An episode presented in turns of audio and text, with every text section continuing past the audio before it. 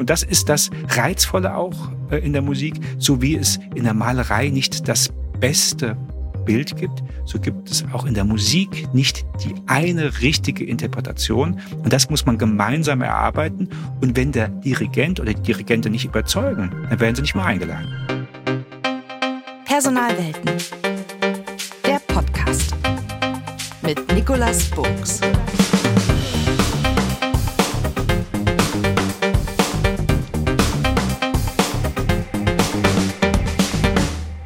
Herzlich willkommen zu einer neuen Episode von Personalwelten. Mein Name ist Nikolas Buchs und ich treffe hier immer interessante Persönlichkeiten und dann sprechen wir über aktuelle oder einfach spannende Themen aus dem Personalbereich oder mit einer Perspektive, die das Thema Personal im Fokus hat.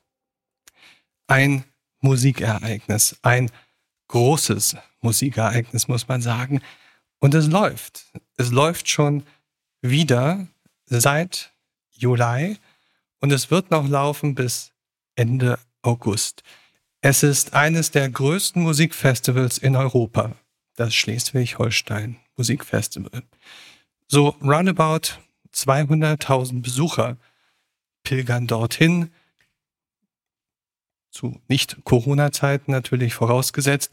Und es findet statt in, klar, Schleswig-Holstein, aber auch Hamburg, Teilen von Niedersachsen und auch Dänemark ist mittlerweile ja teilweise dabei. Und es geht, wenn man für so ein Format, so ein Produkt, so ein Ereignis verantwortlich ist, nicht nur darum, ein überzeugendes Programm zu entwickeln, sondern auch Musiker dafür zu begeistern, zu gewinnen und ja, ich sage jetzt mal das Wort, auch irgendwo ein bisschen zu führen. Und darüber spreche ich mit dem Intendanten des Schleswig-Holstein Musikfestivals, Dr. Christian Kuhnt. Herzlich willkommen, Christian. Schön, Hallo. dass du da bist. Sehr, sehr gerne. Tja, du hast Musikwissenschaften studiert und ja, Schallplattenfirmen, das ist auch ein Thema, mit dem du vollkommen vertraut bist. Und ich habe ein bisschen nachrecherchiert. Das Schleswig-Holstein Musikfestival, das hast du schon früh kennengelernt. Du warst nämlich dessen künstlerischer Direktor, stellvertretender Intendant warst du. Und dann, ja, dann ging es als Geschäftsführer in die oder in eine Konzertdirektion.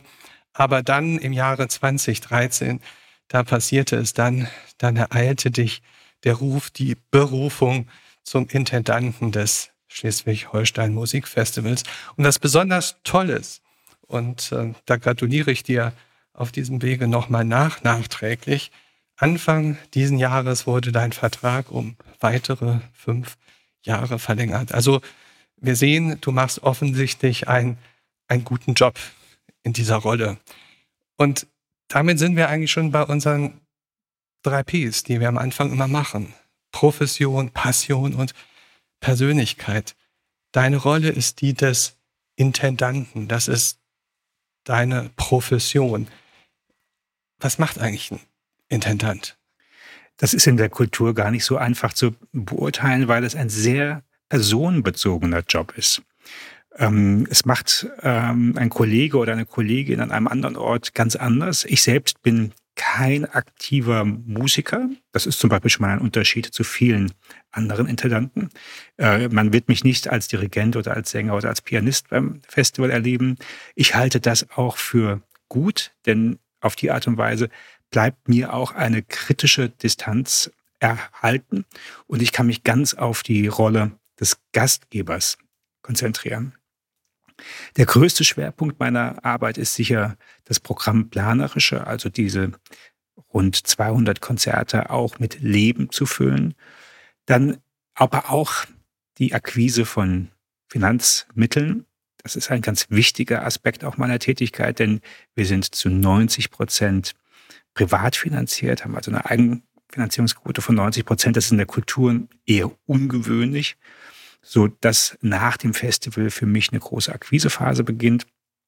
Und dann ist der Aspekt Vertrieb auch nicht ganz unwesentlich. Du hattest ja schon gesagt, wir erreichen bis zu 200.000 Menschen, die zu uns kommen. Und da müssen natürlich auch die Kanäle den, den Zeiten angepasst werden. Du hast eben einen, einen sehr wichtigen Satz gesagt. Es geht ganz stark in dieser Rolle um die, um den Menschen. Und äh, Mensch ist immer ganz nah dran an dem Thema Passion.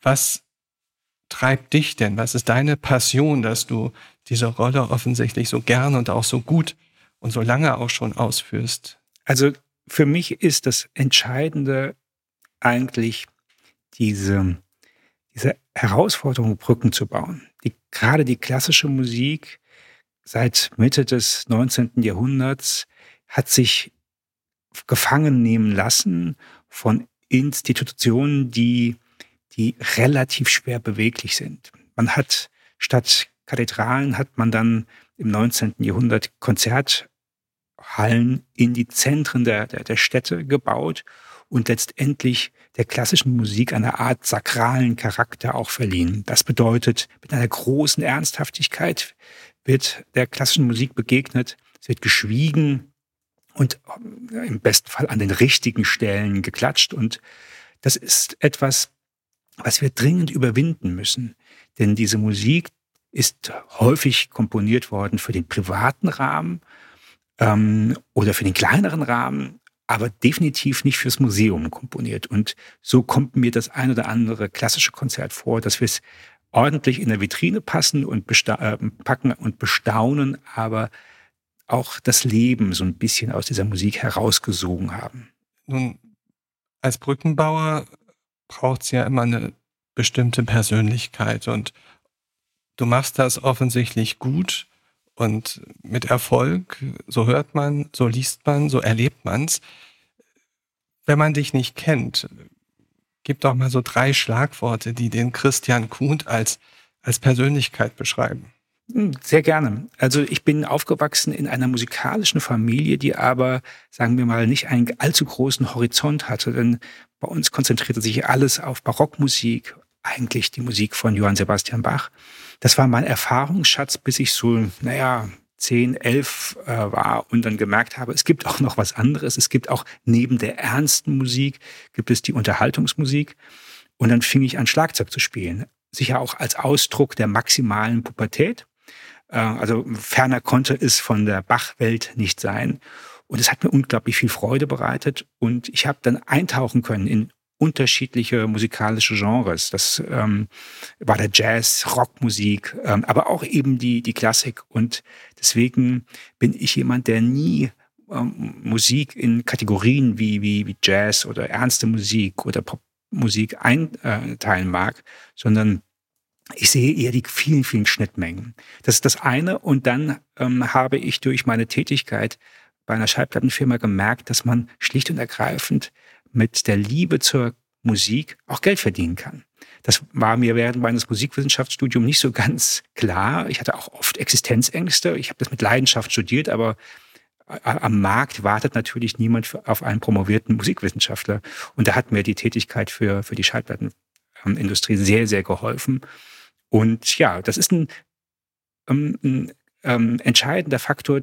Auch da habe ich gelernt, dass die Vermittlungsarbeit ganz wichtig ist. Kaum jemand wacht morgens auf und hat Lust auf ein spätes Beethoven-Streichquartett am Abend. Also müssen wir verführen und das ist eine wichtige Aufgabe. Also Brückenbauer und Verführertalent. Ich habe mich immer gefragt, und das tun viele andere auch, wenn man sich das Programm des Schleswig-Holstein Musikfestivals anguckt, ähm, am besten noch in gedruckter Form auf einem riesen Plakat ausgedruckt. Man muss ganz viel falten, bis man das alles ähm, überhaupt äh, sehen und überblicken kann. Fragt man sich, wie macht er das? Wie entwickelt er das? Wie konzipiert ein Intendant das inhaltliche Programm eines solchen Festivals? Mhm.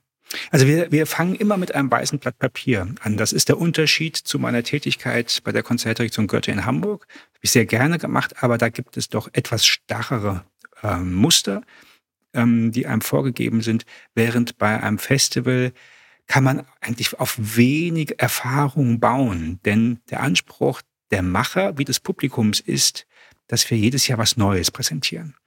Und so zwei Jahre bevor es dann losgeht, ist dieses weiße Blatt Papier tatsächlich auch eine Herausforderung.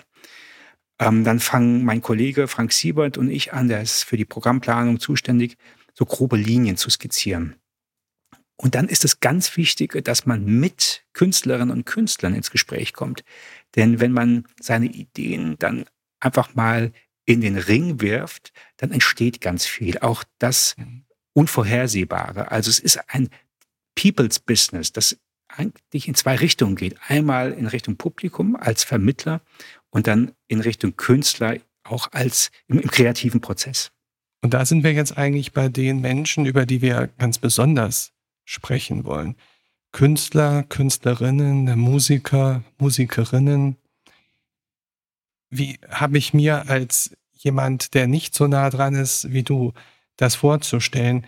Ist das ein eigener Arbeitsmarkt, ein, ein, ein, ein Markt, ein Angebot, aus dem du schöpfst, um dann in einem Schritt, ja, äh, den man vielleicht Personalbeschaffung nennen könnte, die Talente, die Künstler zu beschaffen für das Festival, äh, die du brauchst, um diese Linien, dieses Konzept, dieses, diese Planung mit Inhalt, mit Leben, mit Menschen zu füllen. Mhm. Wenn man jetzt äh, es wahrscheinlich mit Vokabeln aus deiner Welt bezeichnen würde, dann sind wir Headhunter. Also sich bei uns zu bewerben, einfach blind zu bewerben, hat relativ wenig Sinn. Okay, wie macht man stattdessen? Wir, wir ähm, gehen auf diejenigen zu, die wir gerne hätten, von denen wir wissen, sie können unsere Ideen dann auf ideale Weise umsetzen. Also Und woher wisst ihr das? Durch viele Erfahrungen, durch äh, Schallplattenaufnahmen, ähm, ich sag schon Schallplattenaufnahmen, also CD-Aufnahmen oder Streams, ähm, durch ähm, Konzertbesuche bei anderen Veranstaltern. Ganz wichtig auch, wir haben den Anspruch, dass wir jeden Musiker, jede Musikerin auch live erlebt haben, denn es täuscht doch sehr, ähm, wenn man nur gestreamte Konzerte dann erlebt. Also es ist ganz, ganz wichtig, dass wir im Austausch auch mit den Künstlerinnen und Künstlern sind, aber auch mit ähm, den Agenturen, die dann eben als Vermittler dazwischen stehen äh, aber mir ist eigentlich der direkte Kontakt dann auch zu den Kreativen ganz wichtig. Wie, wie transparent ist eigentlich äh, dieser Markt der äh, Einzelkünstler oder vielleicht auch der, ich sag mal, Gruppierungen von Künstlern, also die Ensembles, die Orchester und ähnliches. Habe ich mir das vorzustellen, wie so eine, gibt es vielleicht eine Datenbank, in der man äh, wie ein Headhunter ähm, Personen searched, screened und dann identifiziert und sich dann überlegt, okay, die könnte ich jetzt mal ansprechen? Oder ist das hm, ähm, deutlich komplizierter, weil intransparenter? Also gar nicht kompliziert, weil die Klassik ist anders als die Popularmusik sehr familiär geprägt. Man kennt sich. Das ist gar nicht so ein großer Markt. Und ähm, das ist sicher auch unser Dilemma, das wir heute haben, dass wir weltweit agierende Stars haben. Sie ähm, sind an den Häusern der Welt engagiert. Das bedeutet, dass die Programme von Konzertsälen in London, New York, Paris, Hamburg, ähm, Shanghai sich gar nicht so sehr unterscheiden. Das ist auch sicher etwas, was wir in Zukunft sehr diskutieren werden, ob das sinnvoll ist oder ob wir nicht auch regionale Künstler stärker machen müssen und nicht so sehr immer auf das Internationale abzielen. Aber die Realitäten, wie sie jetzt sind, ist, dass wir vielleicht drei Handvoll große Stars äh, haben. Ähm, und dann gibt es äh, dann eine ganze Schar an sehr guten, auch renommierten Künstlern. Und dann verliert es sich schon ähm, sehr schnell in Richtung nicht allzu bekannte Künstler, die ganz schwer es nur haben, auch dann dauerhaft von dem leben zu können, äh, was sie mit Leidenschaft betreiben. Also es, wir bilden auch deutlich mehr Musikerinnen und Musiker aus an unseren Musikhochschulen. Da ist ja Deutschland ein Eldorado, als der Markt bräuchte. Das halte ich aber auch für eine kulturpolitisch sinnvolle Aufgabe, denn nicht jeder, der Musik studiert, muss dann auch Musiker werden. Du hast vorhin eine schöne Metapher genommen aus meiner Welt. Du sagst, eigentlich sind wir so etwas wie Headhunter. Magst du mal beschreiben, wie man vom, vom wirklich vom Ablauf her, wie dieses Headhunting eines, eines, eines Künstlers, eines Star-Ensembles, wie das vor sich geht? Mhm. Also das ist heute anders als, äh, sagen wir mal, vor 20, 30 Jahren, als das Festival gegründet wurde. Da war es relativ einfach, denn der Sommer war geprägt von Pause. Es gab ähm, Salzburg Festival und Luzern Festival, aber daneben eigentlich in ganz Europa kaum äh, Festivalaktivitäten. Das heißt, die Künstlerinnen und Künstler waren schlicht und ergreifend verfügbar. Und ähm, dementsprechend war es leicht, sie für sich zu gewinnen. Heute hat sich das vollkommen verändert. Die ähm, Anzahl von Musikfestivals allein in Deutschland hat sich äh, mehr als vervierfacht. Wie viel gibt es ungefähr geschätzt? Über 600 Musikfestivals. Und in den 80er Jahren waren es äh, ja, so 120.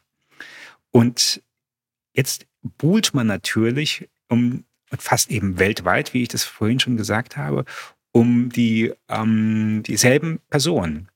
Also muss man attraktiver sein oder eine engere Beziehung haben zu den Künstlern, ähm, mehr äh, investieren. Äh, nicht, und da geht es definitiv nicht nur um Geld. Die Honorare sind bei allen Veranstaltern ähnlich hoch. Aber mit dem Add-on, und da ist das Schleswig-Holstein Musikfestival, glaube ich, einzigartig in der Welt, dass wir ganz weiche Faktoren mit einbinden, nämlich dass wir Künstlerbetreuerinnen und Künstlerbetreuer den Musikerinnen und Musikern zur Seite stellen, die dann auch rundum die Künstler versorgen mit allem, was sie, was sie brauchen. Die werden, werden am Flughafen abgeholt oder am Bahnhof und dann stehen diese Betreuer tatsächlich dann auch die ganze Zeit zur Verfügung. Dann gibt es unsere ehrenamtlichen Helferinnen und Helfer vor Ort, die einen Butterkuchen backen und die dem Konzerterlebnis dann einen sehr lokalen Charakter verleihen. Und auf die Art und Weise fühlt sich der, der Künstler gerne einfach willkommen ähm, und eigentlich ein bisschen wie zu Hause. Es ist nicht steril, es ist aber auch nicht Shishi, sondern sehr erdverbunden, ähm, wie unsere äh, Gastgeberinnen und Gastgeber tatsächlich dann auch den roten Teppich ausrollen. Ob du es glaubst oder nicht, wenn ich dich so höre, fällt mir ein Begriff aus meiner Welt ein und das ist der Begriff des Employer Brandings, also die, die Unternehmens, äh, ja, Darstellung oder die Strahlkraft eines Unternehmens oder die hoffentliche Strahlkraft als Arbeitgeber, die Arbeitgebermarke, an der man arbeiten muss, an der man sich attraktiv macht.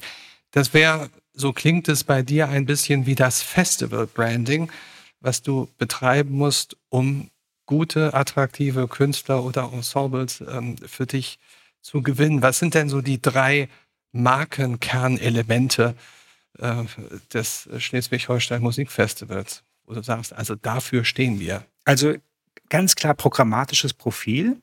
Also nicht Verwechselbarkeit. Wir versuchen so wenig von der Stange einzukaufen wie möglich. Das hilft den äh, Musikern auch sehr, sagen wir mal, auch Dinge zu tun, bei denen andere Veranstalter vielleicht sagen würden, na, verkauft sich schlecht oder habe ich noch nicht äh, gehört, mache ich lieber nicht äh, mit dir, ähm, sondern wir vertrauen auch sehr stark den Künstlern und ihren, ihren Programmen. Das ist ein ganz wichtiger ähm, Aspekt. Dann ist das, was ich gerade ähm, geschildert habe, dass der äh, Künstler sich willkommen fühlt, dass wir ähm, ihn wertschätzen, dass wir auch nach dem Konzert für ihn da sind und niemals ihn ähm, dann mit sich alleine äh, lassen. Denn wir spielen ja an 100 oder über 100 verschiedenen Orten und das sind nicht die Zentren der Welt. Ja, das ist Nusse und Itzehoe und Meldorf und äh, äh, Neumünster da ist es dann teilweise auch schwierig, nach dem Konzert noch einen Ort zu finden, wo man dann essen gehen kann. Also brauchen wir wieder diese ehrenamtlichen Helferinnen und Helfer, die dann zu sich nach Hause einladen. Und das, das ist ein nicht zu unterschätzender Aspekt des familiären. Und da entsteht dann auch oft die Idee für die Zukunft, weil die Künstler sind dann zwar noch voller Adrenalin, aber spüren auch gleichzeitig die Entspannung, da gibt es dann keine Verpflichtungen, das sind keine steifen Empfänge, wo man sich unwohl fühlt. Und Im Gegenteil, da werden die, die, die, die Musikerinnen und Musiker wirklich in ein weiches Bett gebettet. Und ähm, dann ist äh, ganz entscheidend auch das internationale Profil. Obwohl wir ja ganz eng vernetzt sind im Land, im Land Schleswig-Holstein, haben wir doch einen internationalen Anspruch und auch ein internationales Renommee. Und das hilft auch natürlich dann, dass man sich mit uns schmückt. Also ein Auftritt im Rahmen des Schleswig-Holstein Musikfestival ist auch in der Biografie eine Art Auszeichnung. Mhm. Toll. Also da habt ihr es dann wirklich weit geschafft. Ich schlage um auf ein ganz neues Kapitel. Ein, ein Stichwort aus meiner Welt wieder heißt Leadership, Führung. Und ich weiß, dass es in der Welt der Künstler und Künstlerinnen ein, ein durchaus sensibles ähm, Wort. Du hast gesagt, du bist selber kein äh, Musiker oder so. Und insofern bist du wahrscheinlich jemand, der eher beobachtend oder Bekanntschaft machen mit diesem Thema Führen von Musikern äh, gemacht hat. Und einer der ähm, ja wahrscheinlich charismatischsten ähm, Dirigenten, der auch mit dem Thema Führung und Leadership auch bei den Wirtschaftlern immer wieder genannt wird, ist, ist Herbert von Karajan. Und der, der hat mal den Satz geprägt, Orchester haben keinen eigenen Klang, denn den macht der Dirigent. So. Ähm, um dann an der anderen Stelle mal zu sagen, dass ein Dirigent ein Facharbeiter ist, der 20 Jahre Berufsausbildung benötigt. Auch das, wie gesagt, Karajan. Also wir haben hier offensichtlich zu tun mit der Führung, mit der Notwendigkeit der Führung durch Dirigenten. Aber wie beobachtest du oder wie nimmst du denn überhaupt wahr das Thema Führung, Leitung, Steuerung von Künstlern, von Musikern? Also erstmal ist Karajan seit 30 Jahren tot. Und diese Art von Führung, die hat sich tatsächlich vollkommen überlebt. Das Kollektiv spielt heute eine viel größere Rolle ähm, und auch das Individuum innerhalb des Kollektives. Also diese Orchestererzieher, die äh, Diktatoren, das kommt auch einer, aus auch einer sehr männlich dominierten Welt. Damals gab es ja so gut wie keine Frauen in den Orchestern äh, bei den Berlinern und es gab so gut wie keine Dirigentinnen.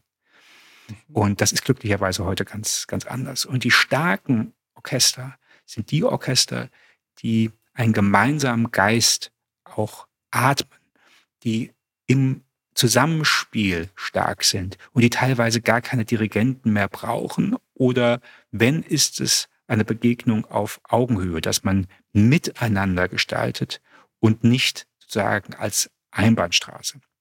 Und das ist auch ganz interessant, das kann man, glaube ich, auch in, in Unternehmen heute beobachten, dass dieses, äh, dieses ich hau auf den Tisch und äh, erkläre, äh, äh wo es lang geht, dass das nicht äh, äh, heute noch das erfolgsversprechende Konzept ist. Also schlanke Hierarchien, und das erleben wir auch in der, in der Musik, und trotzdem Führung. Also ein Orchester, das nicht geführt wird, wird im Chaos versinken. Aber da geht es dann tatsächlich um Dinge wie Timing ähm, und auch verschiedene gemeinsame dynamische Abstufungen. Aber das wird oft auch in der Probe äh, erarbeitet, eben auch als Gemeinschaftsleistung. Und dann ist das Konzert, wo es noch so wirkt, als ob der, der Dirigent am Steuerrad steht und äh, wenn er nach rechts äh, fahren will, dann muss er nach rechts kurbeln und wenn er nach links ähm, fahren will, dann muss er nach links kurbeln. Aber so ist es nicht ähm, und das ist auch gut so.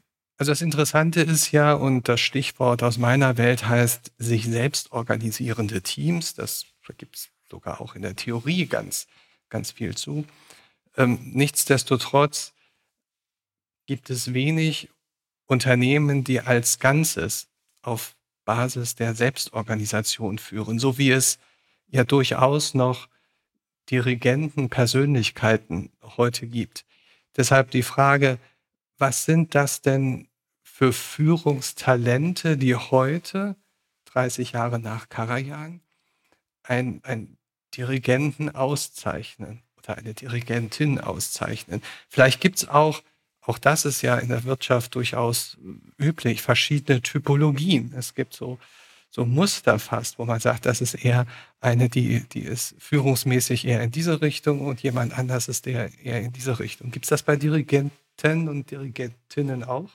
Äh, ganz, ganz äh, definitiv. Ähm, und äh, es ist auch so, dass ähm, letztendlich Führung Entscheidung bedeutet. Das ist auch ähm, bei, ähm, bei Musikern äh, der Fall. Und äh, ein Orchester ist ja dankbar und arbeitet ja auch gerne mit unterschiedlichen Dirigententypen zusammen. Ähm, und solange sie äh, überzeugend sind, kann man auch zu sehr unterschiedlichen Ergebnissen kommen. Das bedeutet, jemand dirigiert eine Beethoven-Symphonie besonders schnell und setzt auf Akzente. Und wenn er das gut vermittelt, wird das Orchester es auch verstehen und umsetzen können. Das heißt, der Dirigent ist durchaus der Entscheider, der schon in die Probe hineinkommt und äh, hoffentlich eine Idee hat, wo will er am Schluss äh, landen, gemeinsam mit diesem Team. Aber er ist eben nicht dieser uneingeschränkte Boss, der sagt, das ist die absolute Wahrheit. Denn vier Wochen später steht jemand anderes am Dirigentenpult und ähm, überzeugt vielleicht mit auch teilweise sich widersprechenden ähm, Ansätzen. Und das ist das Reizvolle auch äh, in der Musik, so wie es in der Malerei nicht das beste Bild gibt, so gibt es auch in der Musik nicht die eine richtige Interpretation. Und das muss man gemeinsam erarbeiten. Und wenn der Dirigent oder die Dirigente nicht überzeugen, dann werden sie nicht mehr eingeladen. Das ist relativ einfach und das entscheidet durchaus das Kollektiv. Also ein Management, auch ein Orchestermanagement, kann sich kaum durchsetzen gegen äh, ein Orchester, wenn das Orchester sagt, nein, äh, der ist durchgefallen bei uns, äh, den wollen wir nicht wieder haben. Ein ganz anderes Thema, was aber durchaus eine Rolle spielt. Es sind in der Regel Profimusiker, über die wir reden, also Musiker, die mit der Musik ihr Geld verdienen.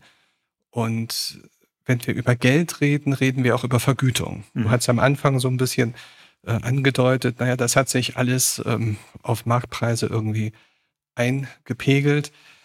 Nichtsdestotrotz würde ich da gern noch mal tiefer reingehen ein unglaublich interessanter Satz stammt von einem Komponisten, der nämlich sagt, und derjenige ist Jean Sibelius, über Musik kann man am besten mit Bankern reden. Künstler reden ja nur über Geld. Das heißt, Künstler scheinen schon sehr, sehr stark ihre eigenen Interessen zu vertreten. Du bist als Intendant auch für den wirtschaftlichen Erfolg der ähm, äh, ja, des, des Formats verantwortlich. Das heißt, du kaufst auch die Musiker ein, richtig? Ja, aber wir reden nie mit äh, Musikern über Geld. Das ist also, ähm, ähm, das ist schlicht und ergreifend nicht, nicht wahr. Das überlassen wir aus guten Gründen den Agenturen. Also da trennen wir. Das ist nicht so der, der, der, der Handwerker, der Malermeister, der, ähm, der die Wand streicht und auch noch die Rechnung stellt, sondern dafür haben die Musiker dann äh, Vertretungen und das sind die Künstleragenturen, mit denen verhandelt man teilweise auch hart ähm, äh, über Honorare, aber das macht man niemals, also aus meiner Erfahrung zumindest mit den Ich stelle mir das so vor wie Fußball mit den Spielerberatern. Ja, nicht? Die genau das gleiche. Den, mhm. der, der Spieler performt auf dem Platz, schießt seine Tore, wohingegen mhm. der Berater kümmert sich um Transferarrangements, um Gehälter und ähnliches. Genau. Gibt's auf diesem Markt eine hohe Transparenz, Preise, die sich herausentwickelt haben, oder ist das doch eine sehr, sehr individuelle Geschichte, die man also es ist, mit ja, es ist sehr, sehr unterschiedlich. Also äh, wir in Deutschland haben das Phänomen, dass das Konzertwesen bis, ja, sagen wir mal, vor 30, 35 Jahren sehr stark privat dominiert war. Es gab die öffentliche Hand als Konzertveranstalter unabhängig von Orchestern gab es eigentlich nicht. Das waren Konzertdirektionen, wie die, für die ich tätig war, die haben dafür gesorgt, dass es eine Grundversorgung gibt an äh, bei ihnen auftretenden Gästen, während die örtlichen Orchester die Grundversorgung gemacht haben mit äh, dem Orchesterrepertoire, kam dann eine Cecilia Bartoli oder ein Lang Lang oder eine andere Mutter immer dann nur zu den privaten Veranstaltern. Und dann mit der Kölner Philharmonie ähm, als auch Eigenveranstalter und dann später Konzerthaus Dortmund und jetzt die Elbphilharmonie, die als öffentlicher Veranstalter in diesen Markt hineingekommen ist, erkennen wir durchaus natürlich eine Verschiebung, denn ein öffentlicher Veranstalter ist nicht so sehr im Marktgeschehen drin, ist nicht so sehr von diesen Zwängen auch abhängig, dass man das Geld wieder einspielen muss. Und dadurch passiert das, was dann normal ist. Die Honorare gehen in die Höhe, weil sie sich vom Markt abkoppeln.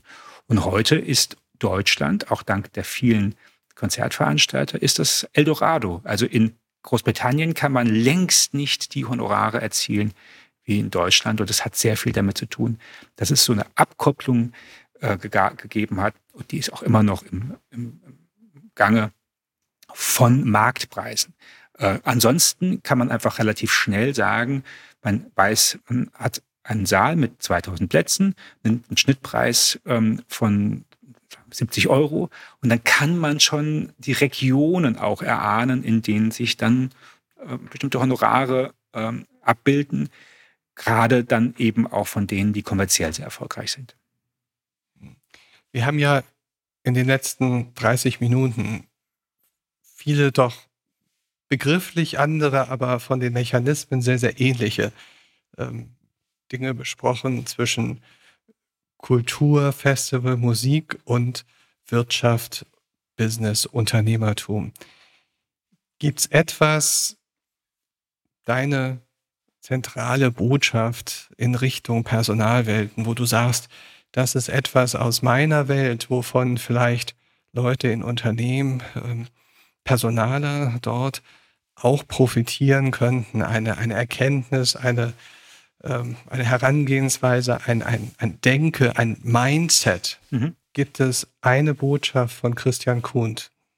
Also es gibt eine, die hat aber mit unseren Musikerinnen und Musikern weniger zu tun, sondern mit unseren Kolleginnen hier äh, äh im Büro. Also die Akquise auch von, von Mitarbeitern in einer Stadt, die nicht Berlin heißt oder München oder Frankfurt oder Hamburg, sondern Lübeck, da ist der Festivalsitz. Und wir haben äh, immer wieder Bedarf an auch hochqualifizierten äh, jungen Menschen. Und wir erkennen das, und das ist, glaube ich, in der Betriebswirtschaftslehre ähnlich, dass wir Studiengänge haben, die, die gaukeln vor, dass man Kompetenz erwirbt, wenn man das studiert. Und da gibt es in unserer Branche Kulturmanagement. Da erhoffen sich dann viele junge Menschen äh, einen Kompetenzerwerb. Und wir stellen fest, dass wenn sie das studiert haben, dann haben sie zwar so einen generalistischen Ansatz, also wissen von vielem wenig, aber wissen, haben das schon mal gehört. Ähm, und wir brauchen aber die Spezialisten. Und ich sage immer, macht bitte äh, Praktika, ähm, das ist ein, auch ein guter Türöffner oder ein Volontariat in der Kultureinrichtung. Da lernt ihr innerhalb von, von einem halben Jahr mehr als in, in äh, vier oder sechs Semestern Kulturmanagement. Das muss jeder natürlich für sich entscheiden, aber wir rekrutieren die besten äh, jungen Menschen aus unseren eigenen Reihen, denn wir haben, ich habe das vorhin gesagt, diese Künstlerbetreuerinnen und Künstlerbetreuer. Das sind in der Regel junge Menschen, die gerade fertig sind mit dem Studium.